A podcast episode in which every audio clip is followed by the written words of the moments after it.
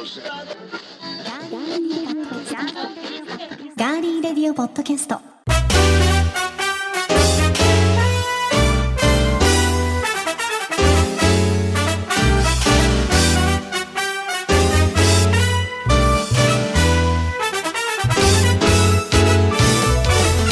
皆さんこんにちは。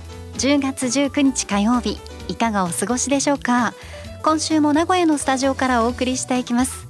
ガーリーレディオポッドキャストお相手は高田沙織ですそしてディレクターの足立です。よろしくお願いします。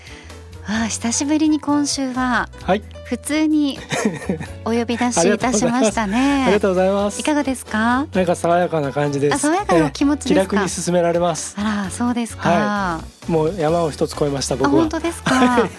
ねえ超えたと思うなよと 思いますけどまだまだね、こういう週があってもいいじゃないかはいということでございまして、そうですね。はい。ではメッセージ紹介していきましょう。お願いします。えー、8度目の夏の夜空さんからです。はい、ありがとうございます。沙織さん、足立 D こんにちは。こんにちは。10月5日の放送を聞いて車のオンライン販売いろいろとお話ししていただきましたがもう一つ重要なことそれは紙のカタログも減っていくんでしょうね、うん。車の購入を検討し始めるとあれやこれや紙のカタログをじっくり見るのも楽しみの一つ最近は写真集のように美しいカタログも多いですしコレクターの方もたくさんいますよねというメッセージいただきましたそうですね。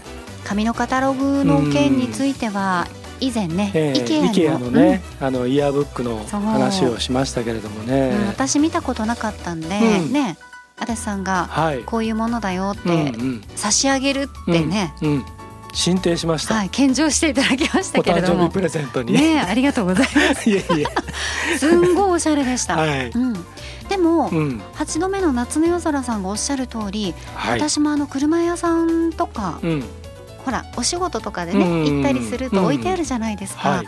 すごい見るの好きです、うん。そうですね。なくなりますかねやっぱ今後、まあ結局そのうん、まあ理由はね、うん。まあ要するに資源問題とかそういったことですけれども、ただ、あのその IKEA は IKEA であってその例えば国内の自動車メーカーで日本人のその思考とかあのそういったもの格好とかに合わせていくとすればなくならない可能性もあるだろうし、うん。ただは片方で電子書籍化っていうのもありますんでね。データ化していくっていうね。だからそこはまああのなんともちょっと分かんないですけどでもあのあのなんていうんですかね本としての価値っていうかねあれは残してほしいなというふうには思いますね。そう車があのどこぞやの道を走ってる写真とか、うんすごい素敵だなと思います。ですよね、うん。うん写真もそうだしあの最近はやっぱりそのカタログそのものにちょっとこう価値付加価値というかね。だからコラムが載ってたりとかちょっとショートエッセイが載ってたりとか、対談が載ってたりとかいろんなそのねカタログのあり方がちょっとずつ変わってきているのであれは僕結構好きで行くといろいろもらってくるんですけどね。なので私たち2人の意見としてははい。8度目の夏の夜空さんと同じように、はいカタログ好きでうん。なくなってほしくないなと、そうですね。ねいう気持ちですね。はい、さあそしてゴンベイさんもはい。10月5日のオンラインの自動車販売についてというタイトルでメッセージいただきました。ありがとうございます。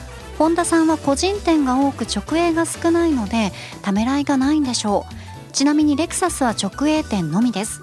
新車販売の場合に販売店が仕入れる価格と実際に販売する価格は違います当たり前ですが販売店の運営費人件費はかかるわけでたくさん販売できるセールスマンの方が値引き幅は多いですよ身内が長年販売をやっていたのでちゃんと話をして車を購入したことがありませんとうんいただいてます、なるほどね。まあ、そういったあのー心強いね、うんお身内の方がいらっしゃるとうん、いいですよね。そうですね。うんはい。まあ、いろいろとそのお店によってもね、うん、ディーラーによってもメーカーさんによってもいろいろこう変わってくるのでうん、一概に全てがオンラインになるかというと、そうでもないかもしれないですが、まあまあそうですね。ただ今あの本当にあのトヨタ、ホンダ、日産、まうん。ああらゆるそのね国内大手はえ軒並みもう今再編が始まっていて、ね。統合とかいろんなものがどんどん推し進められているので、あのちょっと最近僕はあの車のディーラーさんの関係のお仕事をやらせていただいていることで、うん、いろいろあの内実とか内情とかもお聞きしたんですけれどもね、ね、もう結構長いことやってらっしゃいますもんね。うん、なのでまあさらにこれからいろんなその販売の方法からその車の管理の仕方から、うん、いろんな部分がどんどん変わって制度も含めて変わっていくであろうし法律との関係も実は大変ちょっと重要な問題がいろいろ出てきているのであの自動車が好きな人にとっては今後ちょっといろいろあの環境そのものが変わっていく可能性はありますのでね、うん、注視していきたいなと思いますけれどもね。はい、ゴンベイさんありがとうございました。はいさて番組へのメッセージは今聞いてくださっていますガーリーレディオポッドキャストのページにメッセージフォームがありますそこから送っていただくか番組のツイッターもありますのでぜひフォローしていただいてそちらから送っていただいても OK です。皆さんからのメッセージお待ちしています。では今回も最後までお付き合いよろしくお願いします。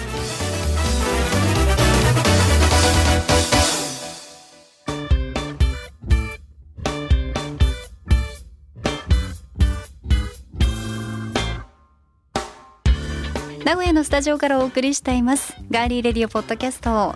さて毎年発表されていますブランド総合研究所の地域ブランド調査2021今年も発表されましたね。はい。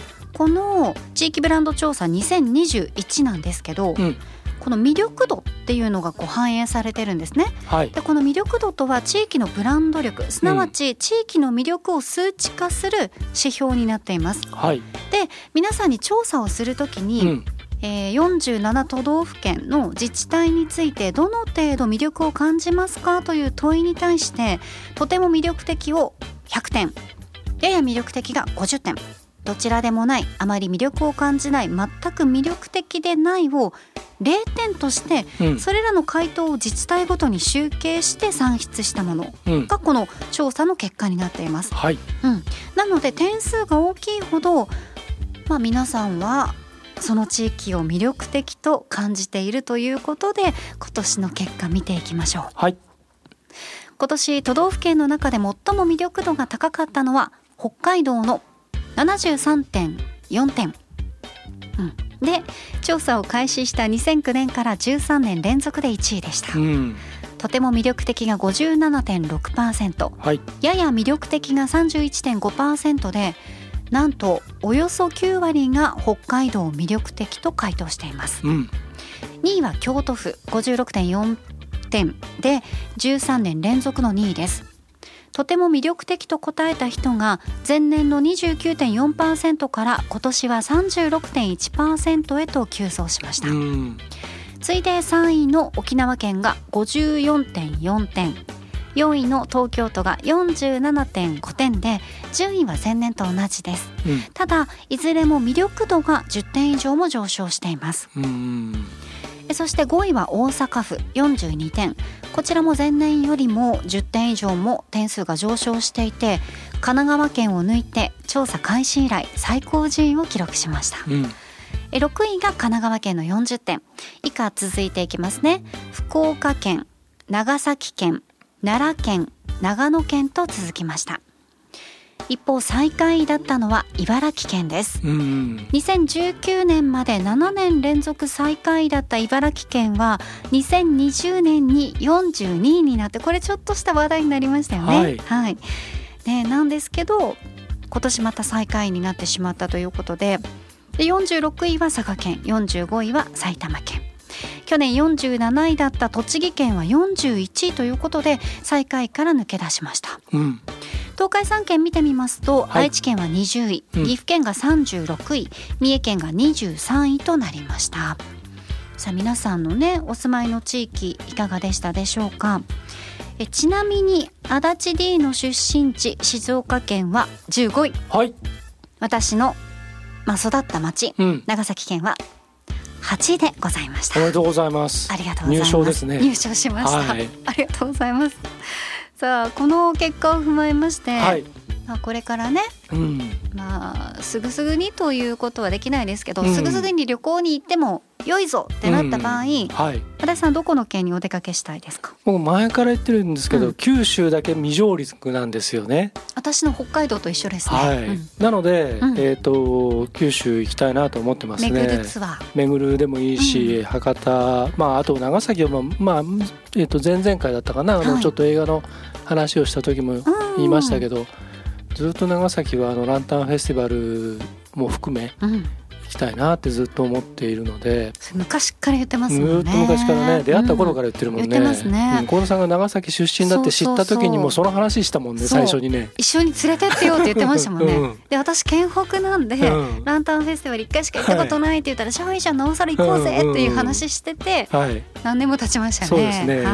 なので北海道は僕が案内しますので、い、はい、友達もいっぱいいるし、そうね、はい。北海道行ったことないからやっぱりえ私えこのずっと1位の北海道も行きたいですけど、うん。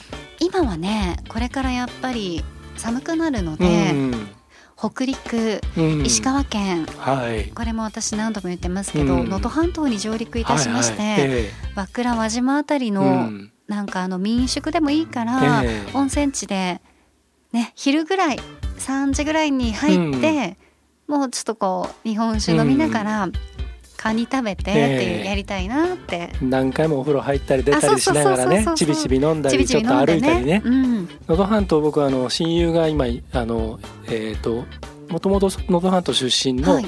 親友で名古屋で一緒に仕事をしてて、えでこの春能登半島に帰った親え友がいるんですね。いらっしゃるん。ですか能登の能登のね和倉じゃなくて輪島とか？うん輪島の辺。そうですそうです。うんうんななので、あのもういつでも来てよっていう話になってるので、いいじゃないですか、はい、もう魚はもうもう食い放題だって。うわ最高ですね、はい。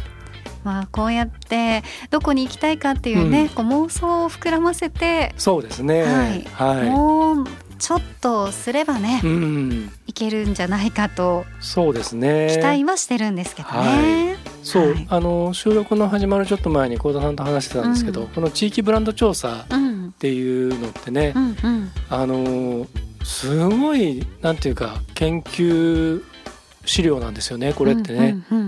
でなんかねその何調査するそのベースっていうかそれを見ていくとなんていうのあのいわゆるまあブランドなんでブランディングがどこまで進んでるかとかそういったことの調査にもなっていて自治体のってことですよね。うん、だから例えばご当地グルメがどんだけ認知されてるかとかあとご当地のゆるキャラとか、うん。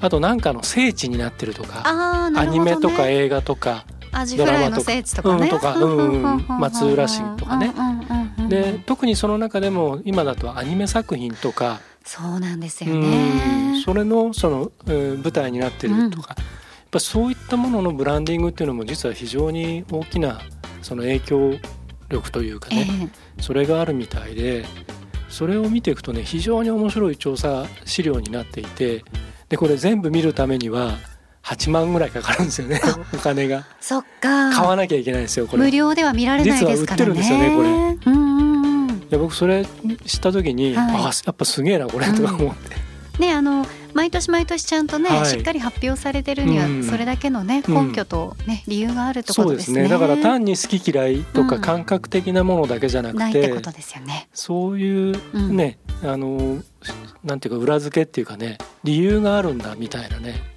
それが分かって面白いなと思いました。はい。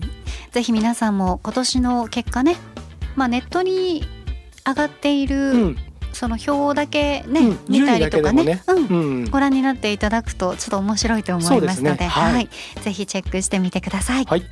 ではここで一曲お送りします。カナダのシンガーナタリー・ブラウン。アルバム「ランダム・ソーツ」から「アラウンド・ザ・ワールド」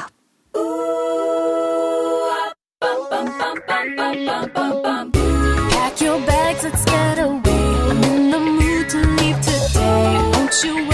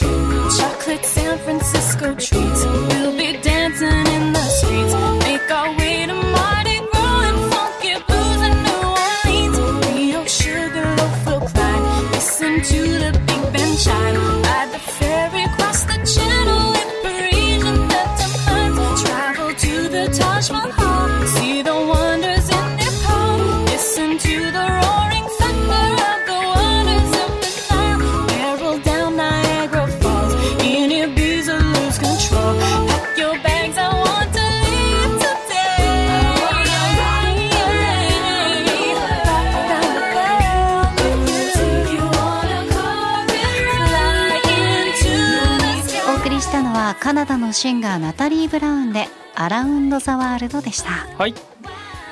ナタリー・ブラウンさんはどういった方なんですか、あのまああの今のご紹介の通り、うんカナダで、えー活動活躍をしていた女性のシンガーであの2005年前後ぐらいから積極的にいろいろこう配信したりあのリリースしたりとかアルバム制作したりとか。で結構ねあの注目を集めていたんですね。で、えー、とそれがねあの結構実力派でもあってええ。で、えー、といろんなミュージシャンとも親交があったんですけどある時に、えー、とアフリカに拠点を移して東アフリカの方へ。でそこでそのアフリカのその、えー文化とかそういったものをこう Vlog ってってねあの YouTube でその要するにビデオブログとしてあのいろんなその地域のこととかあとあのアフリカのいろんな支援のこととかね。そういったことを発信し続けてきていたんですけれどもでそれの回あってかウガンダの方でなんか大変人気が出たらしいんですよ。ただねなんかやっぱり同時にやっぱりいろんなそのあのいわゆるネット上のあの誹謗中傷にもさらされてちょっとこう心が参ってしまってうーん。で2019年で一旦ちょっと表舞台から降りてで健康心と体を健康にしてまたちゃんと戻ってくるからねっていうメッセージを残して今ちょっと活動休止中なんですけれども、まあ、今回その、えーさっきあの前半で紹介した全国いろいろ旅したいなっていう話から、えーさらにそれを世界に広げていったところで「アラン・ザ・ワールド」っていうこの曲をちょっと選ばせてもらったんですけど、まあ、カムバックをちょっと切に願って、えーいるところですね。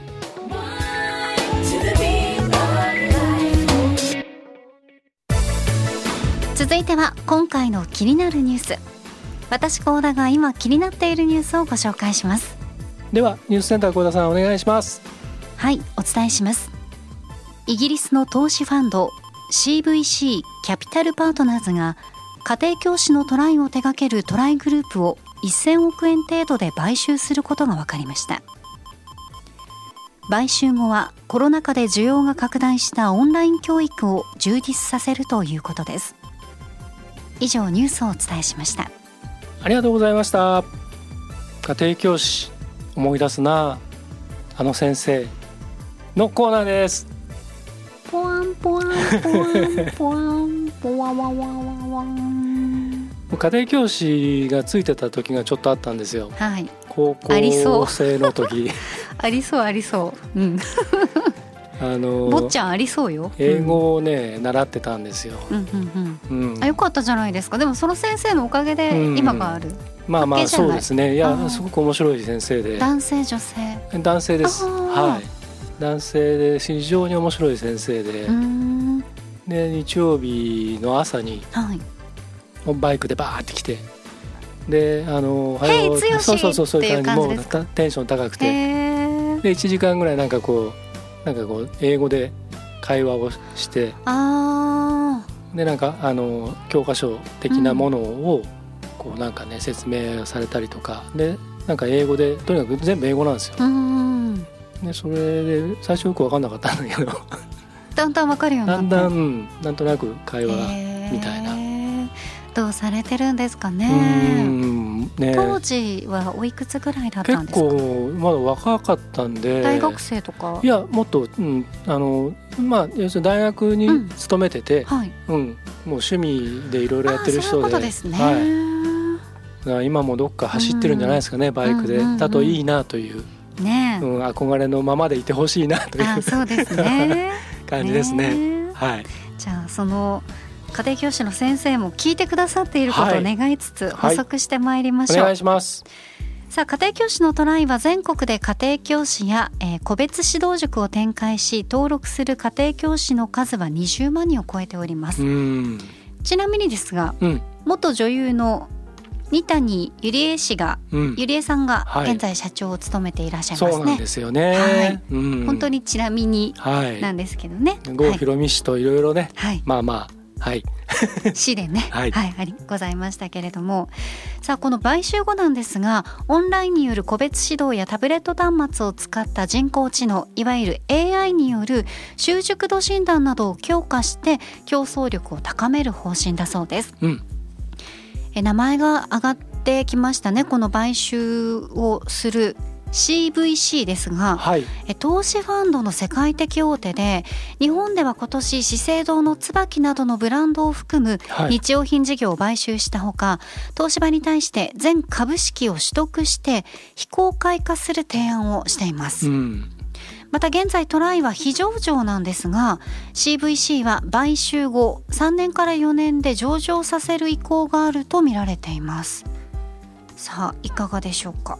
あのーうんとこれすすごい面白いニュースだと思うんですね、うん客観的に見ると。はい。ででもうん。普通に、あの素人考えでごめんなさいね、いえいえ。この CVC、うん。まあ、世界的なうん。あせ、えー投資ファンドの世界的大手ではい。こういうなんどこから目をつけてくるんですかね。家庭教師とかねそういう塾をやってるトライグループに買収しようってね。うんうんそうですね。だから CVC さんはうん。世界のいろんなところを、あそこ買収あそこも買収、ここも買収うん。しちゃうぞっていうそのまあそんなハゲタカみたいな感じではないと思うんですけど。いやまあはい。例としてね、例えとしてですよ、まあ素人の言ってることだと思って捉えてくだでもそういうさいね。ことですよね。いやはい。どういう目の付けどころなんだろうかと思って、それがすごく不思議だなと思ってこのニュース取り上げたんですけど、国内の企業だと、うん。スカイラークグループもそうですもんね、そうなんですね、うんなるほどね、だからそのあのイギリスのうん、投資ファンドなんですけれども、はい。あのもともとだから F1 のその運営もあの、えー、とコントロールしてたんですよ。へー。でそれを一昨年だったかな？はいに今のうんところにもう売却したりとかして、はいはいはい。であの、まあ、僕もそんなにあの投資とかファンドのこととか、うん。うん、そういったことを詳しいわけじゃないんですけどただあのちょっとまああの垣間見るぐらいの程度の知識ですがあの要要はそのえっ、とさ傘下に収めたりその株式を取得取得したりとかあの、はいえーした上で長期的に、えーその企業をその中も変えていくうん改革を行って改革をことですね。どんどんあの着手していって、うんその要するにその外からの力がない限り変えられなかったものをどんどんその今のその価値に転換をしていくっていうことを結構やってるらしいんですよね。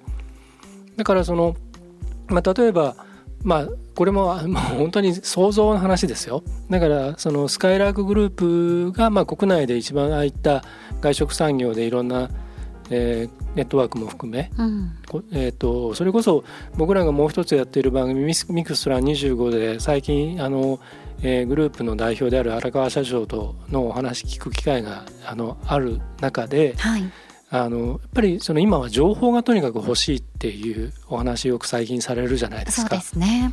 でその情報を持ってるところっていうのを傘下に収めることによあってあなるほど。いろいろなそのネット。トワークが使えるようになったりとか、そのグループでその別なチャンネルのものをそこの、えーチャンネルに載せることで情報をその拡散力っていうのがまた、えー、と今までの持ってた市場以外のところに情報を発信できるっていうメリットが生まれるっていうお話最近も聞いてますよね。はい。だからおそらくそういうことなんじゃないかなとだからその家庭教師のトライだとでその教師の側がで今家庭このトライってあのスポーツのビジネスもやってるじゃないですか。はいはい。だから例えばトラやイグループでやってますね。うん野球が教えれる人が野球少年に教えに行くってそれも家庭教師としてね。あとサッカーとかサね。ッカーとか、うん。だからその教科書だけじゃないものっていうそういうなんていうの？ノウハウとかネットワークとか人材とか。それを、えー、とこれからのその、うん、特にこのコロナ禍でオンライン化とかいろんなことになってる中でその、うんいろんなインフラが整備されていけばえー、とオンライン化っていうのが図れていくっていう。だからそれを AI でできることは AI にやらせてっていうことも含めてうん、なんですけど。先うん。ほどね、ただねあのね家庭教師の途絶えのその二谷ゆりえさんのその社長のメッセージっていうのがその会社のホームページにバーンとでっかく載ってるんですけど、それを見るとねあの人は人が教える人は人が育てるっていうのが一番上にバーンと出てるんですよ。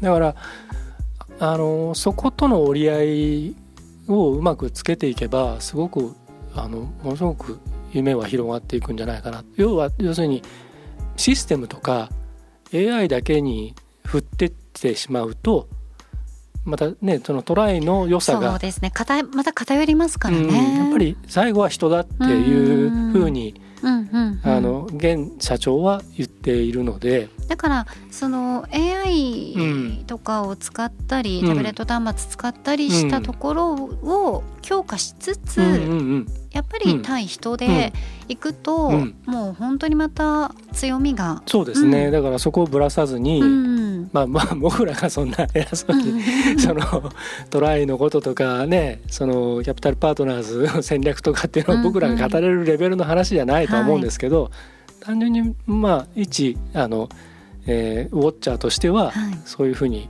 なんか思いますね。そうですうね、ん。まあ、これからどうなっていくのか。買収後3年から4年で上場させる意向があるうん。CVC がね、うんなのでこの辺りもちょっとうん。注視してね、いきたいと。そうですね、うん。やっぱりグローバル化っていうのはこれからもう絶対不可避ですのねでだからその日本の家庭教師のその文化とかシステムっていうものが果たして海外っていうかグローバル的にねっていうのは非常に興味あるところですね。はい。ということで今週の気になるニュースはイギリス CVC トライグループ買収へについてご紹介しました。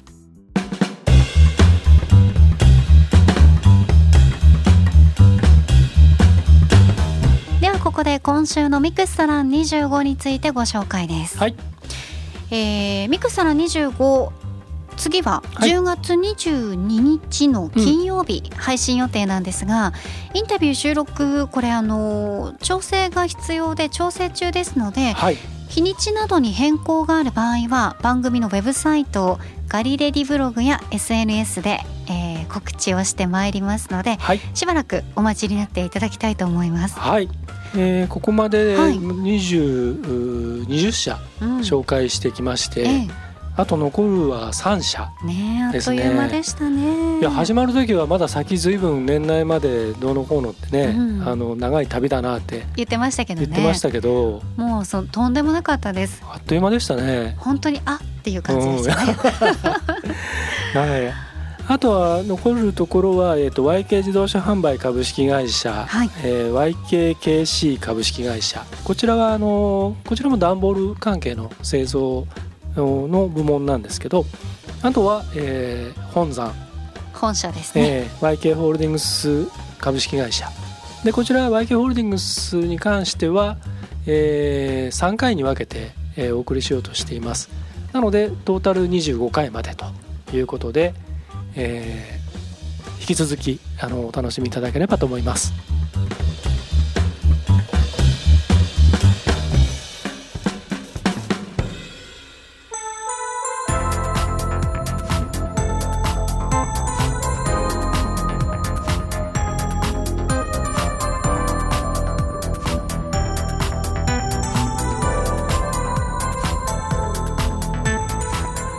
タジオからお送りしてきましたガーリーレディオポッドキャストエンディングのお時間でございます。なんか早いね今日うん早いね。届いているメッセージ紹介しましょうか。はいお願いします、えツイートでいただきましたエルニーさんからですあ。りがとうございますえ僕が好きなホンダの車はシティです。おおこれね、うんプラモデル3台の写真を、うんあの添付して、うんつぶやいていただいたんですけど、というわけで自分で作った24分の1スケールのプラモデルを眺めながら聞く「ハッシュタグガーリーレディオポッドキャスト」「ハッシュタグガーリーレディ」といただいてます。ありがとうございます。あれを作れるのすごくないですか？私 あの知り合った時から、はいはいあのリスナーさんとして出会った時から、はいうんこうメールに添付されてうるん。番組宛てにね、うんうん。添付されてるお写真とか見ててもこうすごいなと。自分がその手が全く器用じゃないので、うん。本当にあの細かい作業はい。すごいなと思ってたんですけど、うん。ホンダフリークなうん。足立 D は、うん。シティというあの車はうんうん。はいいかがですか、もう好きですよ。はい、あのー弟が一時期乗ってたこともあったり、あと友達も結構当時うん。乗っていて、でカブリオレのカブリオって上が開くやつね、乗ってるやつもいればターボ乗ってるやつもいて、まさにあの L2 さんが作ったあの3台は割と近いところにみんな乗ってるやつらがいて、あの実物実写は見たことないんですけど、はいえプラモデルどれもかっこよかっいやた。名車ですね本当に、ねえ僕も全くあの3台のプラモデル実は作ってないやつがありますうちに、そうなんですね。はい、全く同じやつが。えー、作らない。うん作る暇がなかなかねそうですね。もうプラモデルね、あれなんですよねあの本と一緒でうん積んどくと一緒で、うん、うんとりあえず買うまでが楽しくて、はい。買っちゃうと、うん。とりあえず箱を眺めてるだけでもいい感じになっちゃうところがあって。多分あのどっちかですよね。うん、L2 みたいうにん。しっかり作って、うん。あのちゃんとあの発表の場、うん。ああいう展示会とかにうんもちゃんと出せるような、うんきちっと作れる人と、ちゃんと作れるんだけどもうその箱を並べてる人とね、うん。そうですね。2パターンに分かれるでしょうね。ご存知のように僕、うん。そっちの関係の仕事もあるじゃないですか、うん、ありますね。でそうするともうなんかそれ見てるだけでもうお腹いっぱいになりますよ。そうですよね。しちゃうんですよね。うん。はい。またいろんな車のプラモデル、ぜひぜひご紹介ください、い、つもありがとうございます。ありがとうございます。そしてポンポさんです。はいありがあとうございます。の最近ここに行ったよとか、うん。あそこに行ったよとかね、うん。いうものと一緒にはい。あのメッセージこのツイートでメッセージプラスハッシュタグで ガリレディなんかね。GRPC ねあのつけてくださるんですが、うん。えー今宵は伏見地下街内にある居酒屋のお店にてセンペロセットで晩酌タイム。ドリンクは三重県のザクという日本酒をセレクトもちろんお酒おばんざいとともにうまうま。それとザクという日本酒沙織さんにも味わってほしいですなといただいておりますね、はい。ポンポさん私、うん。ザクね、うん。はい。もうあの酒蔵さんにはい。何度も何度も取材に行っておりましてですね、えーですよね。そうなんですよ、はそして多分ここの店私もポンポさん行ったことあると思う。うん。地下街のね。地下街のあそこのね、はい。うん。うんなんかね私ねうん。ポンポさんとはね多分どっかですれ違ってんですよね。じゃあマジで、はい。大須の、はい。あの佐野屋の前あたりで、うん。この人ポンポさんじゃないかなって人にあ2回ぐらいすれ違ってるー。あのポンポさんがこうなんかでうん。お写真を上げてらっしゃる時にうん。ちょっとお顔が映ってるのがはインスタかなんかであった、ツイッターだったかな、うんもう結構昔ですよ、うん。もうコロナのコロナ禍前。うん。コロナの前だよ。前やでっていう、うん夏バッパみたいになってますけど大丈夫ですか？名前が出ちゃったけど本当に。コロナの前やでっていうのが出ましたけど、絶対なんか似たような人にねへすれ違ってる気が私するんだよな。えその時に、うん。大須商店街こんなだよみたいなつぶやきとかされてたのでああそうなんですね。私は多分ねうんすれ違ってるけど、多分ポンポさんが私に気づいてくれなかったんですね。もっとね目立ってるようになりたいですね。あはい、あなるほど。ということで、ええ。メッセージありがとうございました。ではエンディング恒例まるまるの時に聞きたいおすすめの一曲。はい。今回のテーマ私コーダが決めました。最近よく聴いている個人的ヘビロテな曲。いろいろあるでしょうが、うんその中からちょっとねうん。今今よく聴いてるなとかここ数日よく聴いてるなではい。もいいですので、わかりました。い、いですか？はい。では先行剛殿行きましょう。はい。最近よく聴いている個人的ヘビロテな曲。先行足立剛。ゲイリー・クラークジョン・カーニーのセッティングセールですどんな曲だこれね、うん。あのアマゾンプライムオリジナルのあのあれでしょ？う。ん？てれんてんててんててんってやつ？モダンラブっていう。ててん。そうです。そうです。I will ってやつ？うん。合ってるのか合ってないのか？合ってないとは思うんですけどでもそんなそんな感じです。そんな感じ。CM で流れてるやつでしょ？うんですよね。うんうんすごくわかりますよ。伝わりました？はい伝わります。あの CM 大好きなんですよ、私。僕あのえっ、と、あのテレビシリーズが、あのもともとニューヨークタイムズのコラムうん。があって、でそれをいろんな愛の形モダンラブというシリーズがあってはい。でそれを、えー映像化したやつで1話30分なんですよ。ええええ。非常にショートな。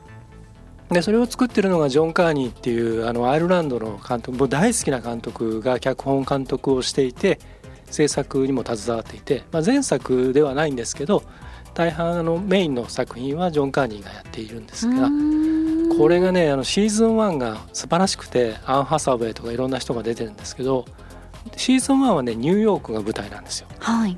全部。うん。でシーズン2はいろんなダブリンだったりとかいろんなあの違う場所が、えー舞台になってたりするんですけれどもあのねシーズン2はねすごく深いテーマがいろいろあって特に今のいろんなあのダイバーシティ的なものとかインクルージョンの話とかっていっぱい出てくるんですね。LGBTQ の話とか。ええでそれの、まあ、シーズン1シーズン2ともにこの曲がテーマソングなんですよ。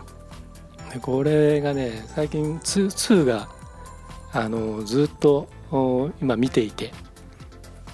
であの、えー音楽も一緒に聴いてるって感じですね。